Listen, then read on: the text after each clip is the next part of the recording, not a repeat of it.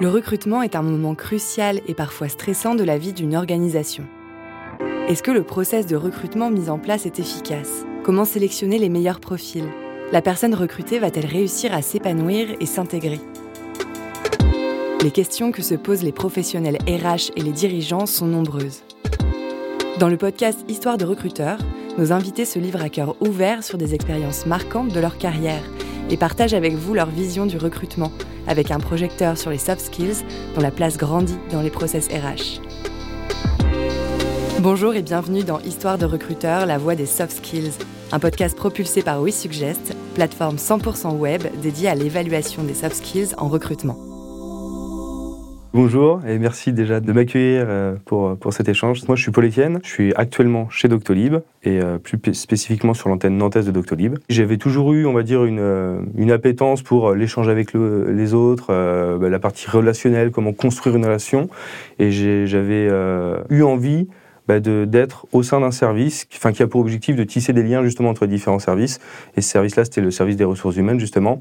Et après, plus spécifiquement, au sein des ressources humaines, bah, je me suis euh, rapidement pris au jeu du recrutement parce que je trouvais ça ultra intéressant de pouvoir euh, bah, contribuer euh, à la croissance d'une entreprise via le recrutement de ses collaborateurs. Et donc, vous voilà arrivé talent partner chez Doctolib depuis un peu plus d'un an. Là, vous avez des missions qui ont évolué par rapport à, vos, à votre parcours. Où est-ce que vous en êtes dans vos missions? Alors, peut-être juste pour revenir un tout petit peu sur le parcours. Donc, j'ai fait trois ans en fait chez, chez Accenture. Donc, pour avoir justement cette base, on va dire, et comment appréhender le recrutement de manière assez structurée.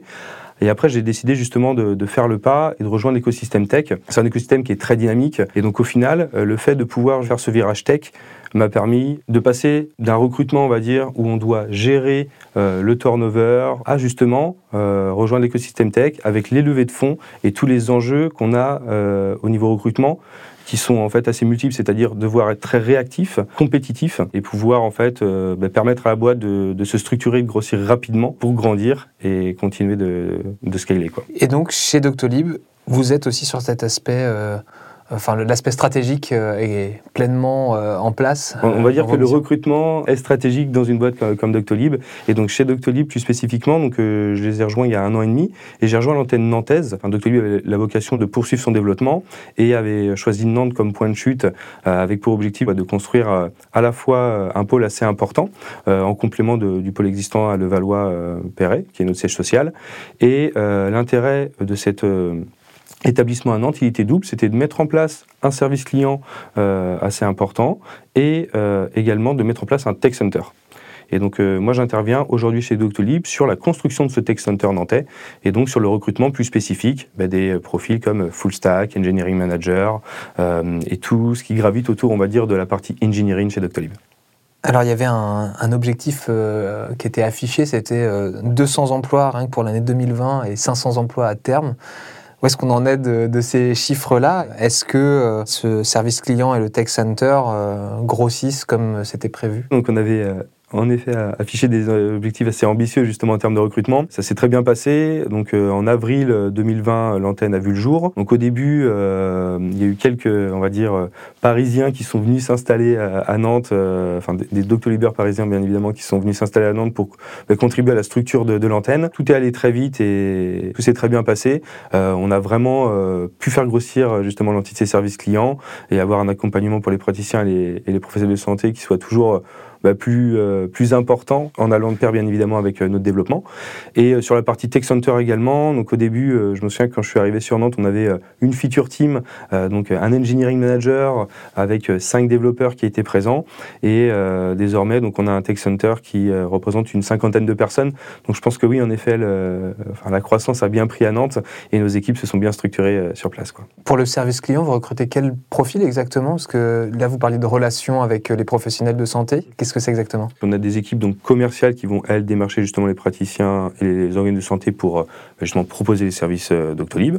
Donc ça c'est euh, plus pour la partie commerciale et sur la partie customer care, vraiment service client, on va vraiment accompagner les praticiens dans l'installation justement des outils et des services proposés par Doctolib et pour l'onboarding, donc euh, la phase d'onboarding du produit, et jusqu'au suivi quotidien. Et est-ce que euh, le bassin de compétences nantais avait été scanné pour se dire c'est sûr qu'on trouvera euh, ce qu'il faut justement sur la partie service client et aussi sur des compétences parfois plus rares. Euh, vous parliez de voilà des compétences en full stack engineering. Vous êtes arrivé sur ce bassin nantais en disant il y aura les compétences qu'il faut. Alors c'est vrai qu'en amont euh, de notre installation, justement, l'idée c'était de pouvoir analyser différentes euh, villes françaises et de voir leur potentiel. donc Nantes a été choisi, je pense, à juste titre pour bah, son dynamisme d'un point de vue tech. Il y a quand même pas mal d'initiatives tech qui sont prises à Nantes, avec pas mal de belles petites startups qui voient le jour et qui grossissent, notamment avec la présence de la cantine pour, pour on va dire nourrir un petit peu tous ces projets. Il y avait déjà, d'un point de vue tech, une belle opportunité et sur un marché qui n'était pas nécessairement mature, qui était vraiment en cours de développement. Après, sur euh, la partie service client également, on savait qu'il y avait euh, pas mal de ressources euh, au niveau local, et donc Nantes, voilà, c'est rapidement imposé comme, comme le choix pertinent pour Doctolib.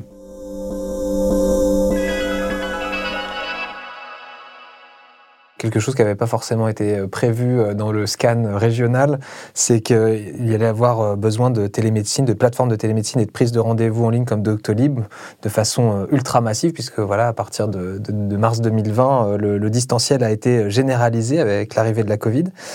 Qu'est-ce que ça a amené comme défi supplémentaire pour vous au niveau RH je dirais deux choses, c'est-à-dire que la première, l'idée c'était de pouvoir vraiment, en complément de notre localisation à, Paris, bah, d'avoir vraiment bah, une, présence régionale euh, et une diversité de présence au final sur le territoire français. Donc ça c'était la première chose.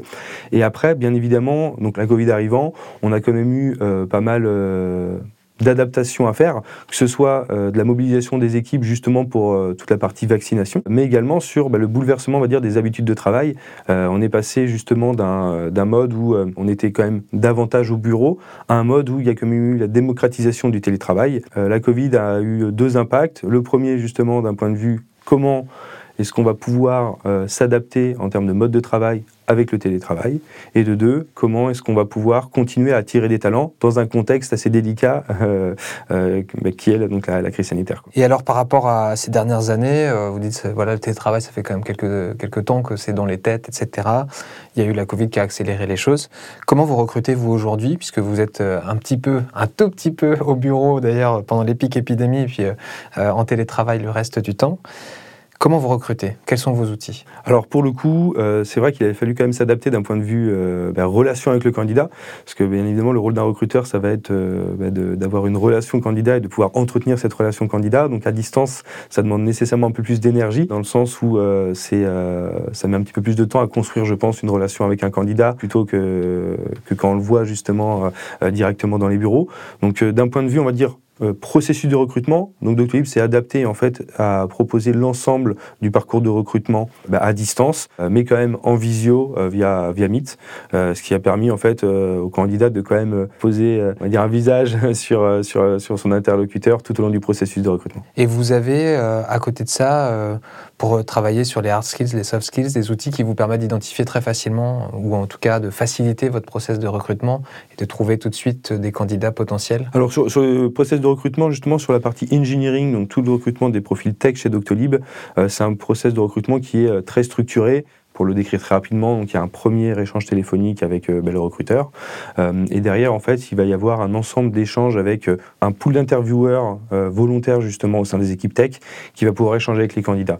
Donc l'idée, c'est de pouvoir justement ben, suivre le candidat du début à la fin avec et multiplier en fait les interlocuteurs qu'il va pouvoir avoir pour essayer d'avoir un avis objectif sur le candidat à la fin.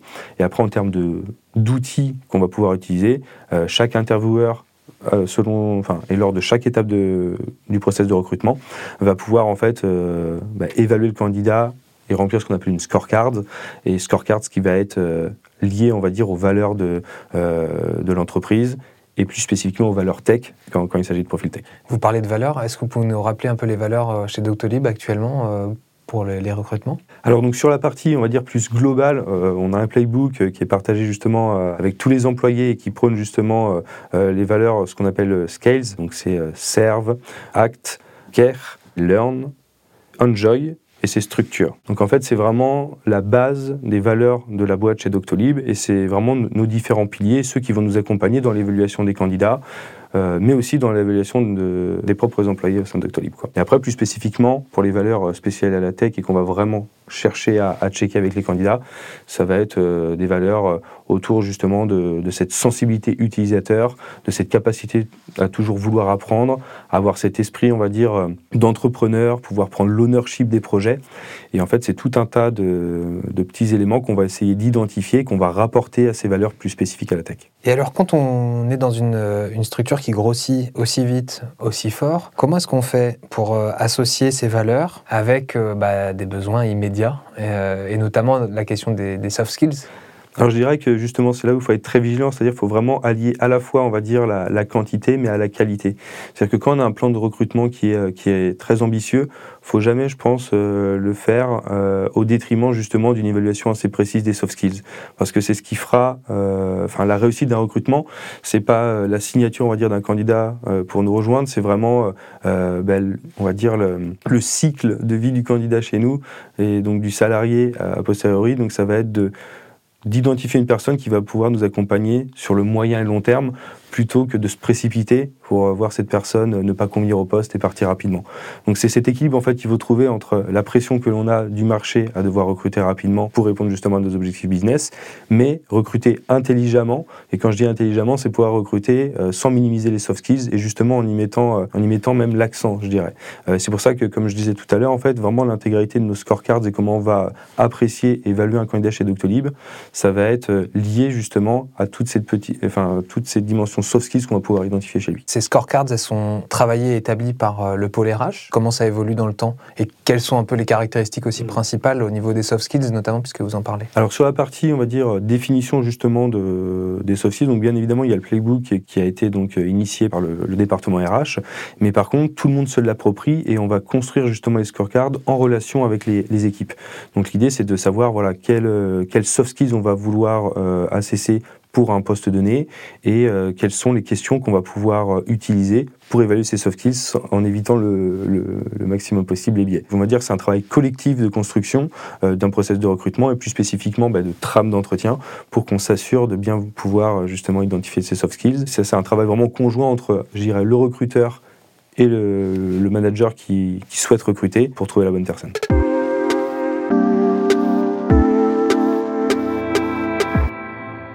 Vous avez eu un parcours avec euh, vraiment des entités assez différentes, parfois très institutionnelles, bancaires, euh, et puis vous avez glissé vers la tech petit à petit. Quel rapport vous, vous aviez euh, avec les soft skills? Quelle était votre vision de, ces soft skills à la base? Et comment est-ce que vous, vous avez travaillé votre patte en tant que recruteur dessus? Alors c'est vrai, comme je vous disais tout à l'heure, j'ai commencé donc chez Accenture, et donc on avait, on va dire, ce devoir d'être assez irréprochable d'un point de vue assessment et euh, processus de recrutement mis en place parce qu'on collaborait avec un client final qui était donc Unilever. Là où je pense que je me suis construit, c'est pas nécessairement à l'école où on, ben, on, commence à comprendre justement cette notion de soft skills. Après, il en demeure pas moins que ça reste assez difficile à mettre en pratique et puis à, éviter les biais, à rester objectif. Et, je dirais que voilà, les enfin, l'évaluation des soft skills, c'est quelque chose qui se travaille tous les jours. Et, euh, et comment moi je l'ai appréhendé, je dirais que j'ai eu cette première structure proposée par Accenture qui m'a permis voilà, de, d'essayer de structurer mes entretiens, d'essayer de, euh, savoir quelles questions poser afin d'obtenir justement des réponses qui soient concrètes de la part du candidat euh, et non biaisées de mon côté. Quelles sont euh, les, spécificités de votre poste aujourd'hui chez Doctolib que vous n'aviez pas encore rencontré auparavant? En effet, j'ai vu plusieurs domaines, c'est-à-dire que j'ai été recruteur ce qu'on appelle 360, euh, donc euh, du sourcing jusqu'à, on va dire, à, l'offre auprès du candidat. Et je dirais que chez Doctolib, en fait, j'ai rejoint une boîte qui est en mode scale-up. Donc, qui dit scale-up dit justement qu'elle a besoin de, se structurer aussi. Et dans la structure aujourd'hui des équipes RH et plus spécifiquement des équipes talent chez Doctolib, ben, on sent justement que on va chercher un petit peu plus d'expertise et de spécificité.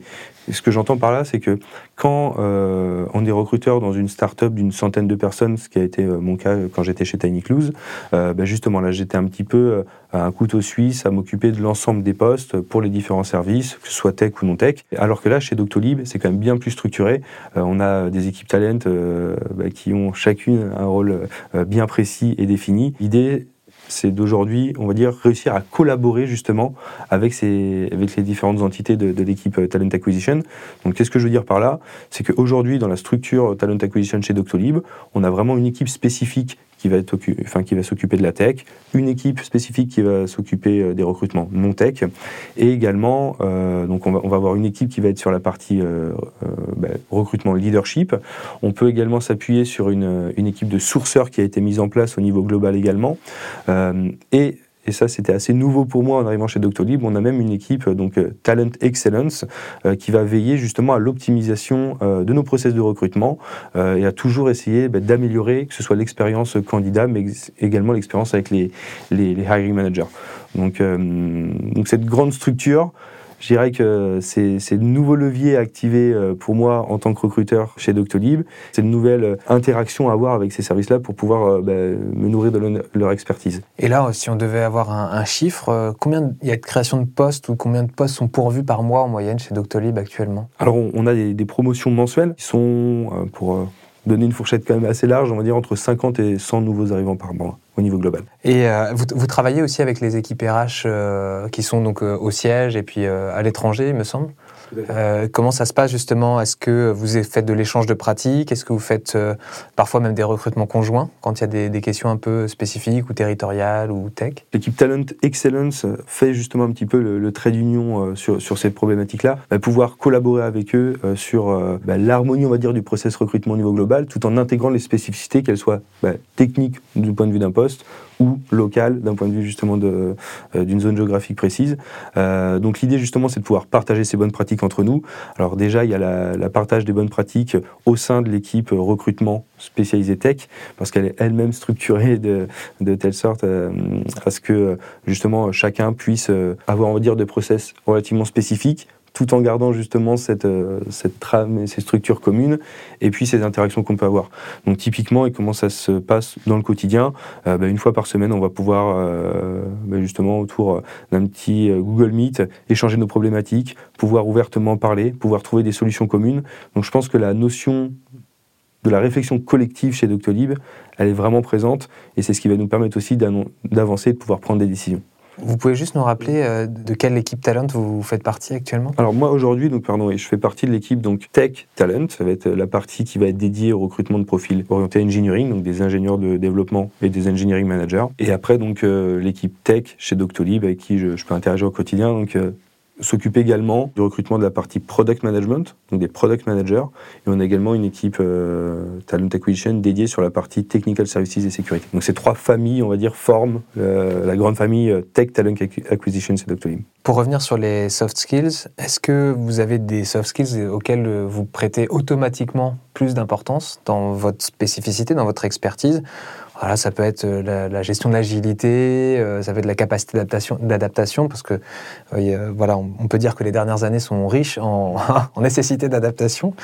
Est-ce qu'il y en a d'autres que je mentionne pas et qui sont vraiment pour vous les choses les plus importantes à regarder Alors nous, ce qu'on va vraiment regarder, euh, je pense, chez un candidat chez Doctolib, c'est sa sensibilité déjà pour le secteur d'activité, qui va être très importante pour nous, parce que c'est ce qui va aussi euh, montrer et démontrer la motivation de la personne à nous rejoindre. Et cette sensibilité au secteur d'activité fait qu'il y aura quand même un investissement qui va être fait de la part du, nouvel employé, euh, parce qu'il saura pourquoi il rejoint Doctolib et quels sont, et quels, sont on va dire, les, objectifs et les enjeux de, la boîte. Euh, donc bien évidemment, donc cette sensibilité, sensibilité pardon, au secteur qui, est très importante, et cette sensibilité à l'utilisateur.